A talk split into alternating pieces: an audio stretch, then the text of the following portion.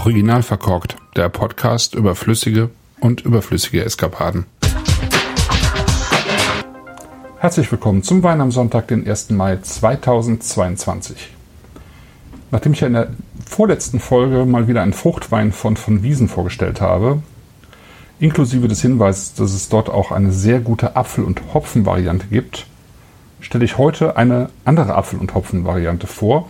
Denn es gibt natürlich Alternativen und eine davon kommt hier aus der Ecke, also aus Hamburg und Umgebung. Und diese alternative Samterzeuger stelle ich heute vor. Das Projekt nennt sich Klar Fruchtfermente und wurde von Felix Cordes und Arno Lenz gegründet vor ein paar Jahren. Sie waren beide Köche, Felix auch gelernter Winzer, Arno Sommelier. Und beide haben halt vor Jahren die Naturweinszene so für sich entdeckt. Und bei Naturwein geht es natürlich auch immer um Pet Nat, sozusagen als der Schäumer der und Bioszene und haben sie sich entschlossen, ein Projekt im Hamburger Umland zu machen mit biologisch erzeugten alten Obstsorten und ähm, damit sozusagen so ein bisschen den Stil von Cidre und Piquette, mit der das Petnat zu verbinden und ähm, insofern ist es gar nicht so weit entfernt von dem, was eben auch von, von Wiesen macht. Klar ist Niederdeutsch geschrieben, Niederländisch, Niederdeutsch und heißt so viel wie rein oder natürlich. Also klar nicht im Sinne von durchfiltriert. Äh, das sieht man auch äh, dem Getränk direkt an. Es ist also kein durchscheinendes Getränk, ähm, sondern es ist eben ein trübes Getränk tatsächlich. Und es ist äh, ein sogenannter Pomcat namens Mary Jane aus der 2021er Füllung. Pomcat kommt von Piquette. Die beiden haben den Namen so ein bisschen umgewandelt, also abgewandelt. Piquette bezeichnet eigentlich so eine so eine Art Wein mit geringem Alkohol, der daraus entsteht, dass ein bereits vergorener Traubenmost nochmal mit Wasser aufgefüllt wird und nochmal leicht vergoren und gepresst wird. Also ein sehr einfacher Wein eigentlich, der so ähm, traditionell in Frankreich so für Weinisotopes entstanden ist und arbeiten auf Weingütern, also eigentlich ein Erfrischungsgetränk. Ja? Ein äh, einfaches, leichtes Erfrischungsgetränk, ein bisschen Alkohol schon mit dabei, aber eben nicht zu viel. Und ähm, gerade wenn man dann den, den Saft während der zweiten Gärung auf die Flasche gezogen hat, wie ein Petnat eben, ähm, so dass er da noch weitergeht, dann äh, kommt eben auch so ein bisschen Mousseux mit ähm, ins Spiel und genau das ist hier der Fall. bei Klar haben sie das mit dem Trester von Boskop, Ingrid Marie, Elster und Finkenwerder Herbstprinz gemacht, also eben alles ähm, Apfelsorten, die hier in der Gegend wachsen. Speziell der Finkenwerder Herbstprinz ist eine ähm, Hamburger Sorte sozusagen. Und äh, anteilig wurde ein Teil des Mostes ähm, mit Ariane-Hopfen eingekocht, um so ein bisschen Bitterstoffe in das Fruchtferment zu bekommen.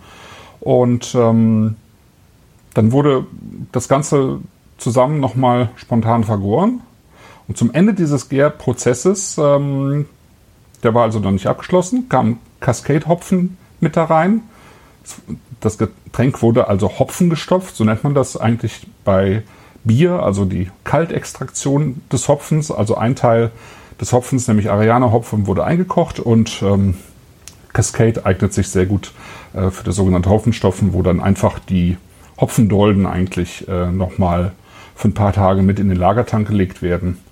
Und ähm, das Ganze ist dann eben äh, noch während der Gärung auf die Flasche gekommen, unfiltriert. Und es ist auch so geblieben. Das ist also so eine Mischung aus Piquette, Bier, Petnat und äh, Fruchtwein, Cidre, wenn man so will. Und das Ganze hat jetzt 4% Alkohol.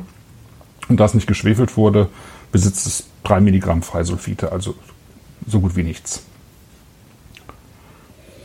Ja, und ähm, wenn man reinriecht, also erstmal eben blickt, sieht man auf dem Foto, es ist ein ähm, trübes, helles, trübes Getränk. Und schon in der Farbe erinnert mich das so ein bisschen an ähm, äh, an Arma Brew Kombuchas, ähm, die ich letztes Jahr mal im Rindflaschen-Podcast vorgestellt habe, aber hier auch einmal. Ähm, und witzigerweise geht es so ein bisschen in der Nase weiter. Ja. Also es ähm, riecht, finde ich, zierisch herb und hopfig. Ja?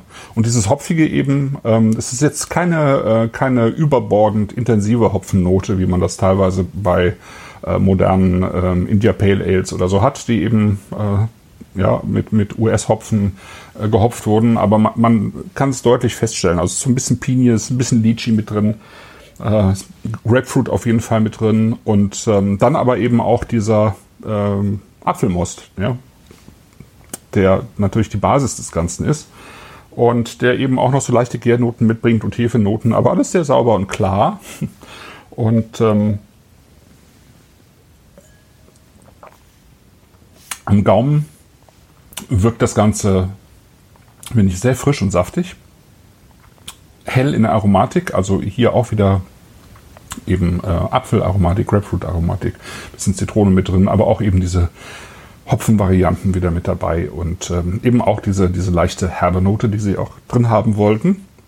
Nicht viel Mousseux. Ähm, ist ganz gut beim, beim Öffnen. Ich hatte die Flasche ja so eine Stunde vor dem Öffnen äh, vorsichtig gestürzt, damit äh, die im Flaschenboden ähm, angesammelte Hefe eben ähm, im äh, Getränk verteilt wird. Aber es gab eben kein Gushing beim Öffnen, also kein, kein ähm, Hochsprudeln, was eben bei Petnuts, die nicht mehr filtriert werden, sehr schnell passieren kann.